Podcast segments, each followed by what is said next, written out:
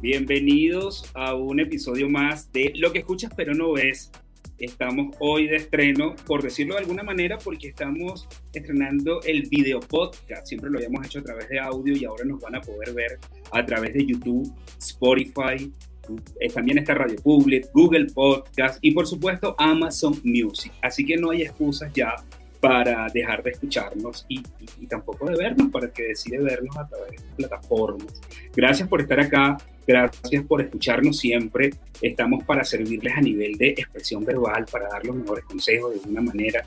Eh, desde mi humilde experiencia, yo lo que trato siempre es de llevarles a ustedes lo que he aprendido para que ustedes mejoren y todos mejoremos juntos esa forma de expresar. El tema de hoy es un tema, digamos, complejo, un, tema que yo creo que no se habla mucho. En mi caso en particular, eh, creo que en alguna oportunidad, cuando era joven, lo tocaba, pero nadie le daba mucha importancia, y es la timidez. A través de las redes sociales yo he estado hablando acerca de eh, este monstruo terrible que, que derriba sueños. Es una barrera enorme y que muchos no saben cómo combatir. ¿Qué hice? Hice entrevistas en la calle, he hecho algunas investigaciones y además las personas que llegan a mi taller, El Poder de la Voz, llegan queriendo hacer el taller, más allá de ser locutores y de querer expresarse bien, llegan con la finalidad de derrumbar a este monstruo llamado timidez. Para eso vamos a, eh, hemos invitado al doctor, al psicólogo David Sucre, un amigo de la casa. Además de eso, David también hizo con nosotros, realizó con nosotros el taller del poder de la voz y se graduó de locutor y hoy está con nosotros para conversar de este tema, pero desde el punto de vista psicológico. David, gracias por estar acá. Bienvenido a nuestro podcast Lo que escuchas pero no ves. Eh, un, honor tenerte aquí, además en, en, este estreno a nivel de video. ¿Cómo estás? No, bueno, Oscar, a ti, muchas gracias por, bueno, la confianza y aquí pensando que es un estreno, bueno, siempre hay muchas primeras veces en la vida. Son de broma, uno, puede perder la virginidad muchas veces.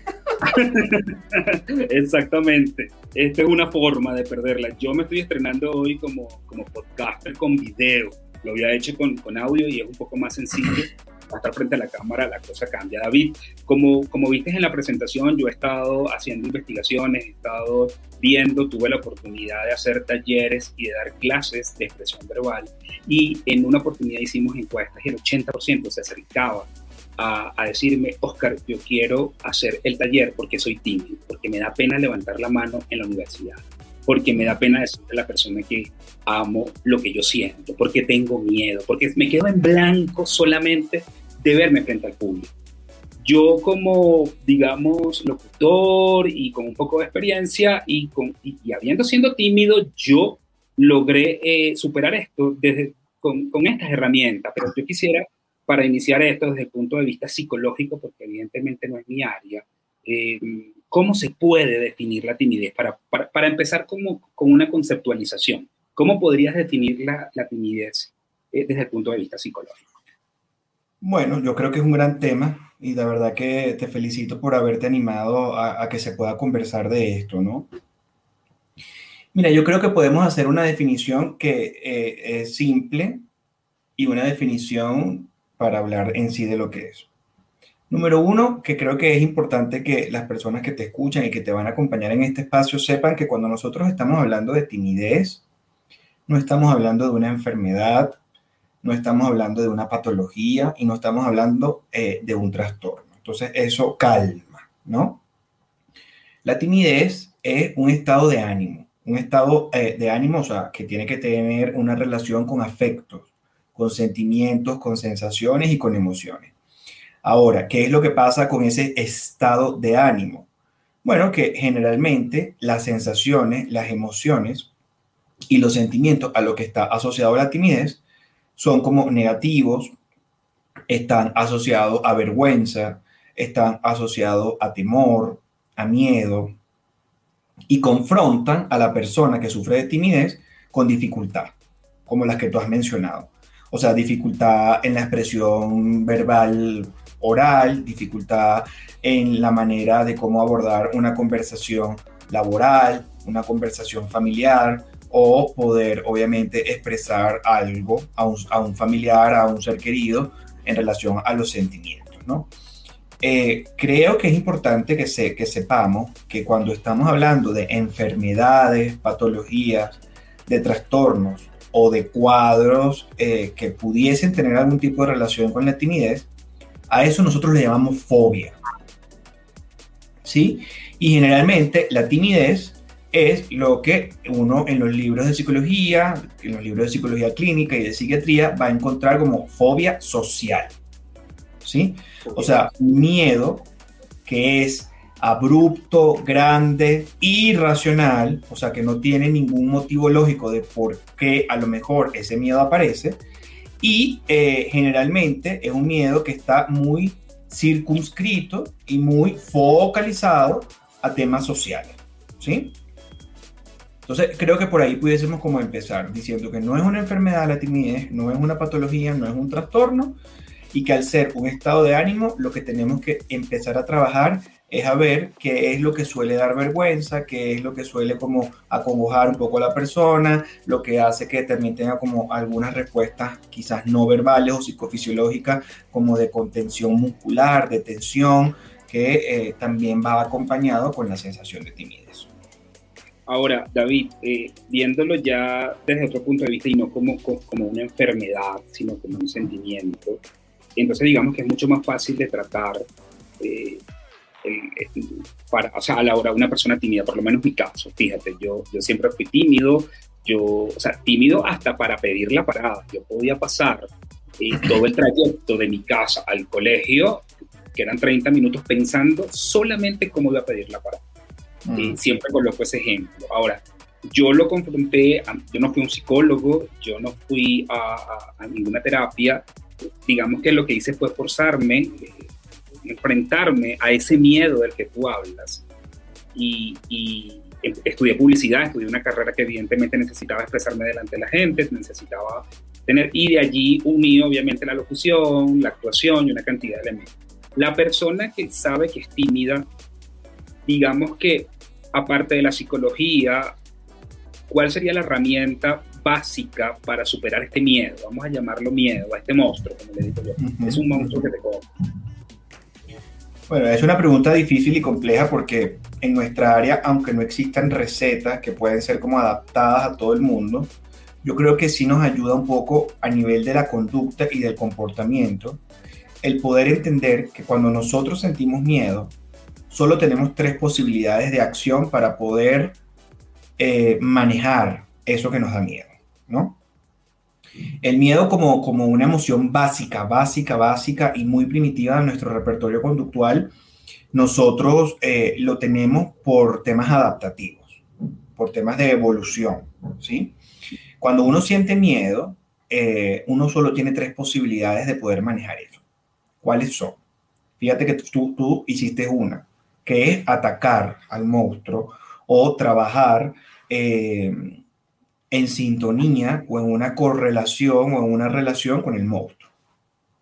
Y generalmente eso se hace porque cuando uno siente ese temor, uno cree tomando una toma de decisión muy rápida que no está eh, en riesgo su vida y que eh, al fin y al cabo uno tiene estrategias o herramientas para poderlo hacer. ¿sí? Entonces, cuando uno siente miedo, una de las cosas algunas personas con características de personalidad específicas tienen la posibilidad de enfrentarlo. ¿Cuáles son las otras dos respuestas que son quizás las más comunes? La parálisis, ¿sí? O sea, cuando uno siente miedo, uno se queda petrificado, uno se queda en parálisis, ¿no? Nos quedamos en blanco.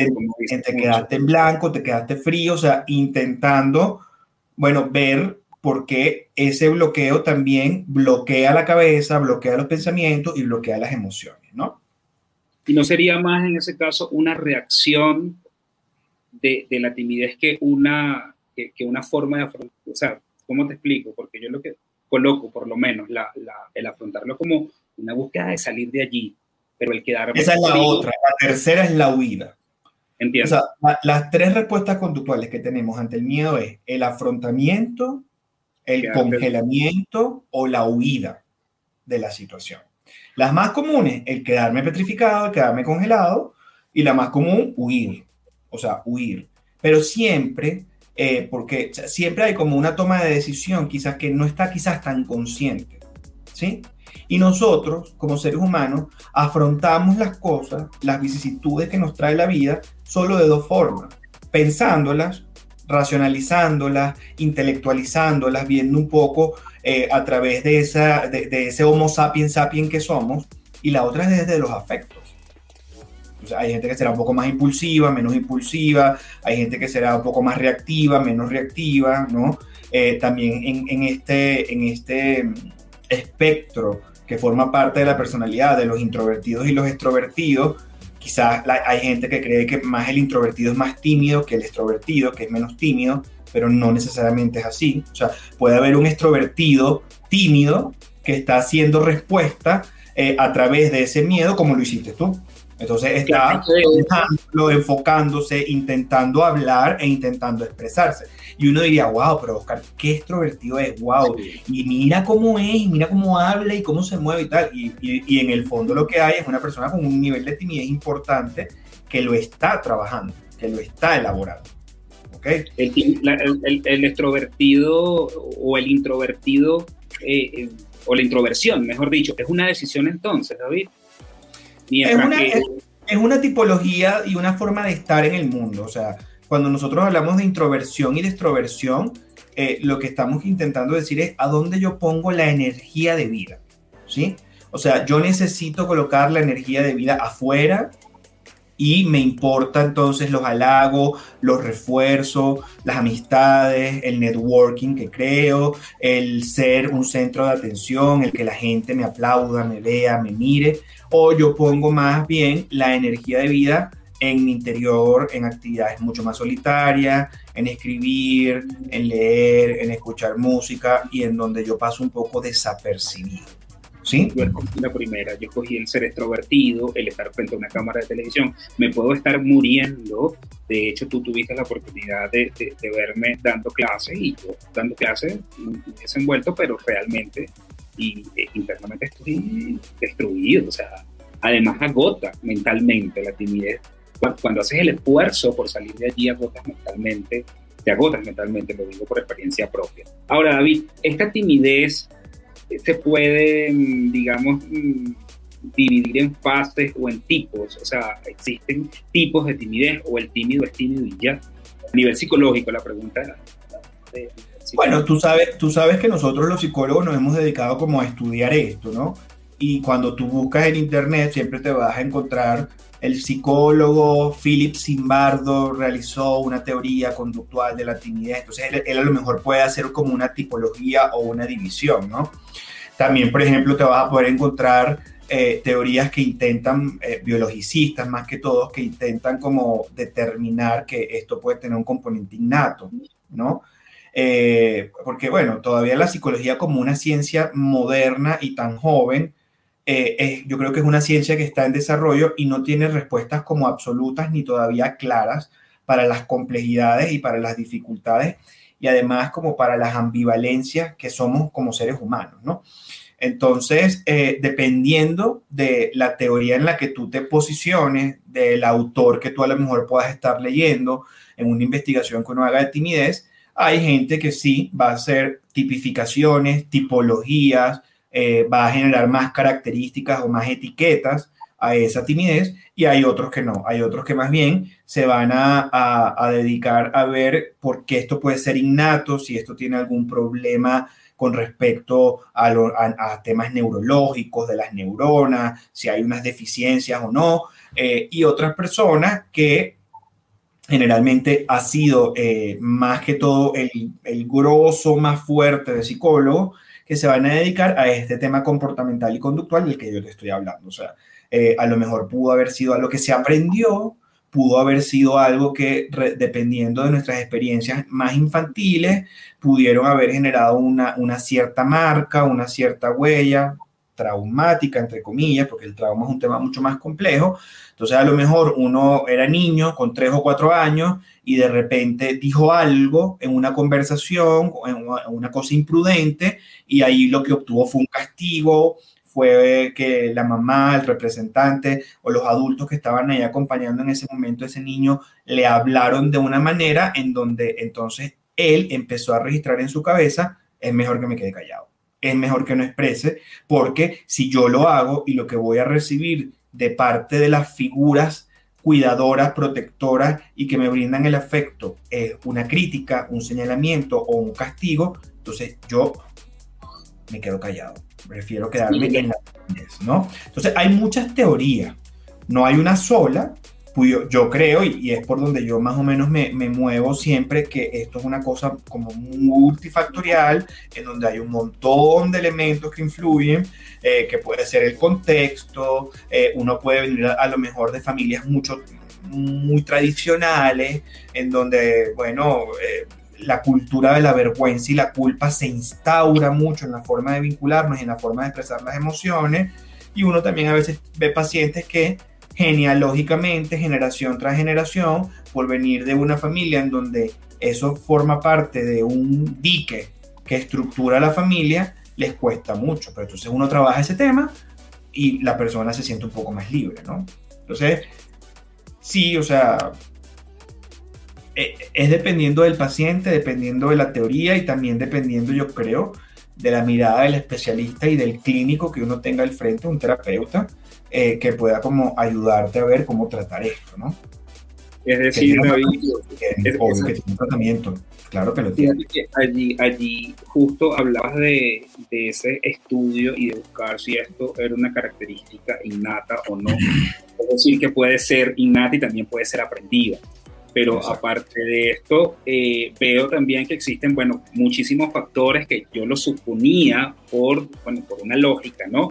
Y además de eso, leyendo en un post, yo coloqué eh, que una de las varias razones que existían era la sobreprotección, la desvalorización y la excesiva autoridad.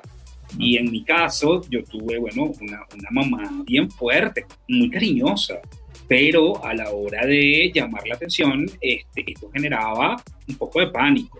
De hecho, eh, tuve la oportunidad de entrevistar a una chica de acá de Ecuador, vamos a escucharla, eh, Alondra. Alondra nos cuenta su experiencia, David, como, como persona tímida. Vamos a escucharla. A ver. Tina y tengo 20 años. Yo creo que, que todo como que mi timidez empezó a desarrollar mucho más como que después de mi niñez. O siento que de niña yo sí era como una niña súper como que extrovertida o como que podía hacer muchos no, para mí personalmente como que abandoné la niñez y con ella abandoné como mi, mi sentido de la expresión más abierta. Pero como que quizás si hay una figura de autoridad en el grupo en el que estoy, o sea, una persona más adulta, me retraigo un poco hay muchas, hay muchas personas que quizás son más grandes que yo cuando estoy en un curso, que sé yo, yo tengo 20, pero tengo compañeros de 25, 26. Entonces, obviamente, por ejemplo, ellos hablan, entonces yo me cohibo mucho de, qué sé yo, responder las preguntas de mis profesores porque es como que quizás no voy a responder tan bien como esa persona que tiene 26, 27. En clase, eh, si por ejemplo hay una pregunta abierta, o sea, que la profesora o el profesor hace una pregunta para que alguien la pueda responder, así yo sepa la respuesta, no la voy a decir ahí escuchábamos a Londra y yo definitivamente ahí me di cuenta que sí, que la, excesiva autoridad puede ser en casa o quién sabe en qué, en qué ámbito de tu vida puede afectar la timidez. Y fíjate tú, ¿qué opinas tú de esto que comentaba Alondra allí? Es una chica de 20 años, ya está en la universidad, además tú hablas con Alondra y Alondra, yo me di cuenta que no tenía problemas, pero sin embargo hay algo en ella que hace que se, inclusive su, hasta su aspecto físico, ¿no? Para los que no pudieron verla, un poco su, su, postura corporal, para las personas que solamente nos escuchan, un poco encorvada. Eh, ¿qué, denota esto, David, desde tu punto de vista? O sea, fíjate, por ejemplo, sin, sin obviamente y con todo el respeto de que es muy valiente el querer también como compartir esta, esta anécdota de ella, ¿no? Eh, uno pudiese como pensar que en el caso del material que estamos viendo, o sea, como que la timidez es una respuesta a algo que es un poco más profundo. ¿Sí?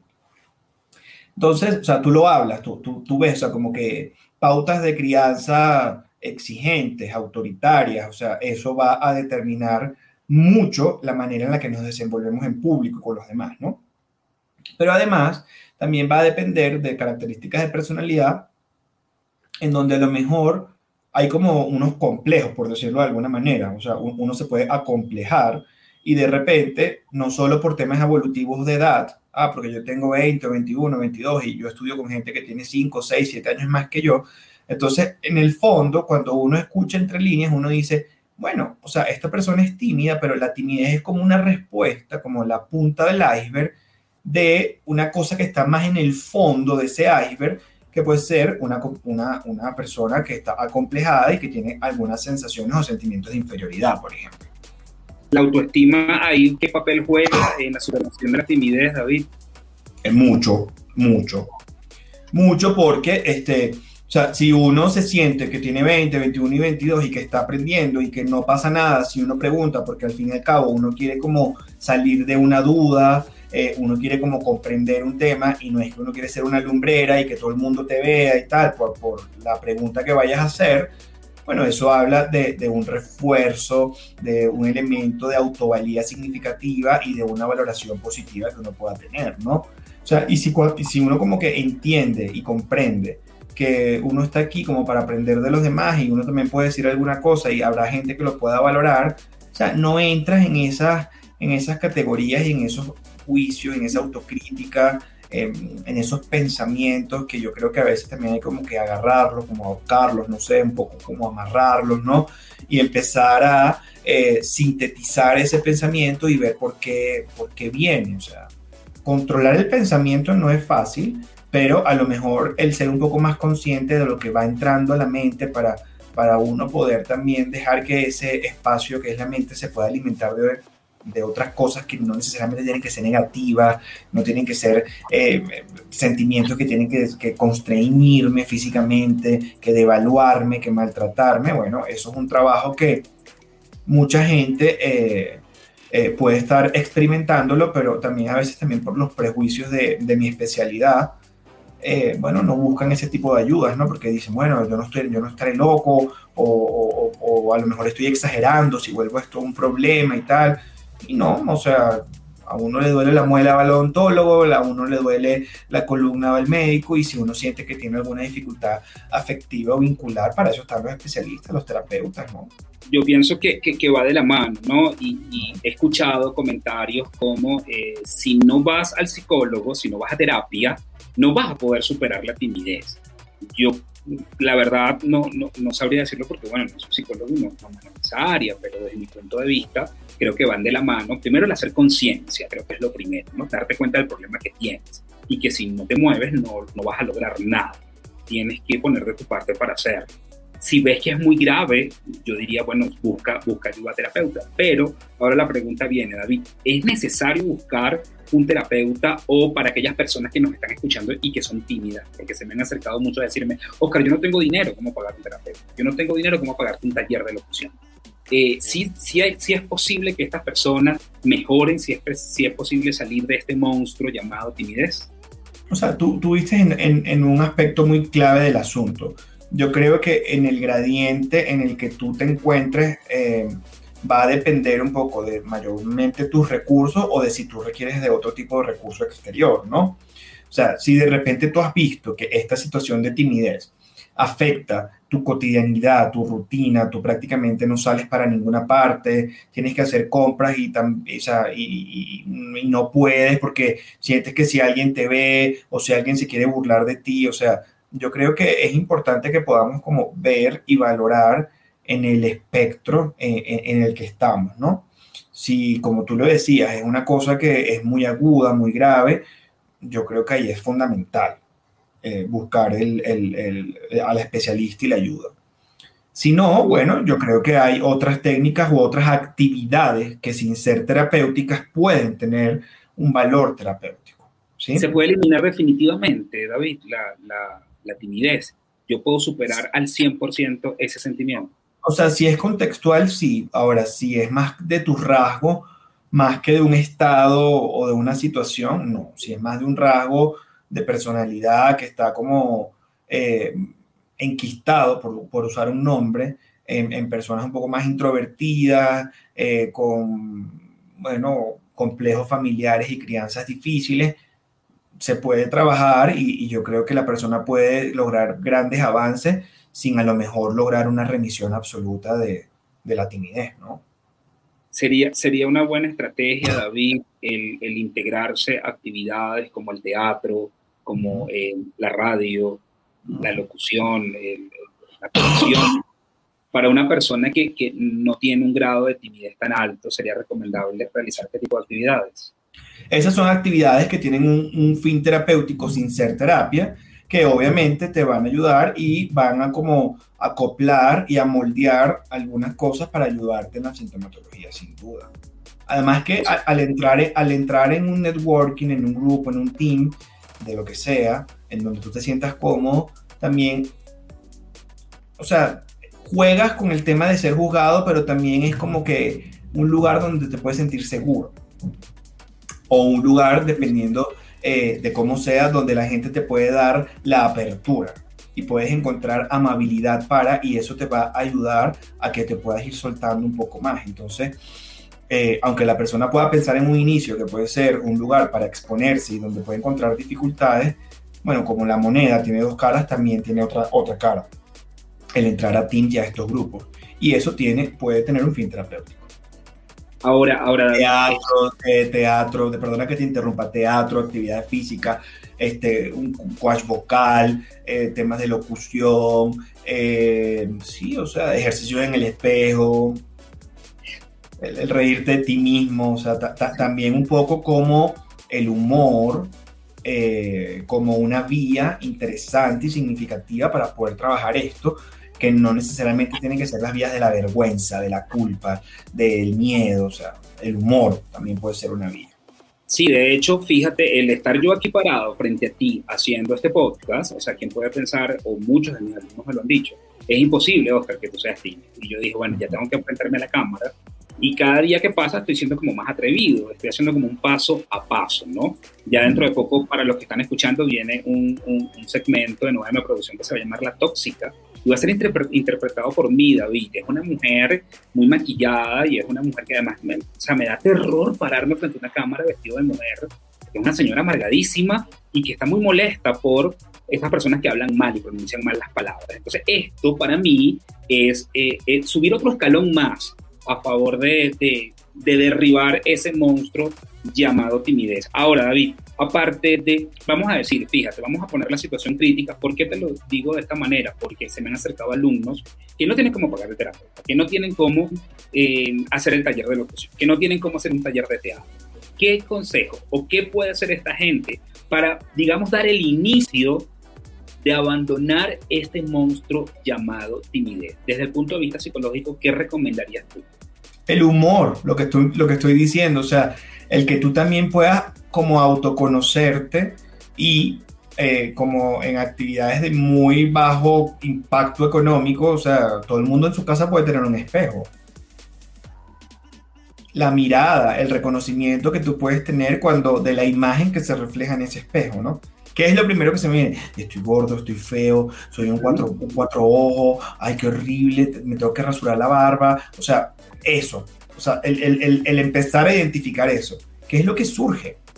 Porque ahí podemos empezar a atacar ese núcleo emocional o afectivo y empezar a entrarle a la estrategia de afrontamiento afectiva a la timidez. Claro, claro. Yo fíjate que uno de los consejos que daba dentro del, dentro de, desde mi, desde mi vida personal, no, no, no como locutor, no como actor de doblaje de voces, nada de esto.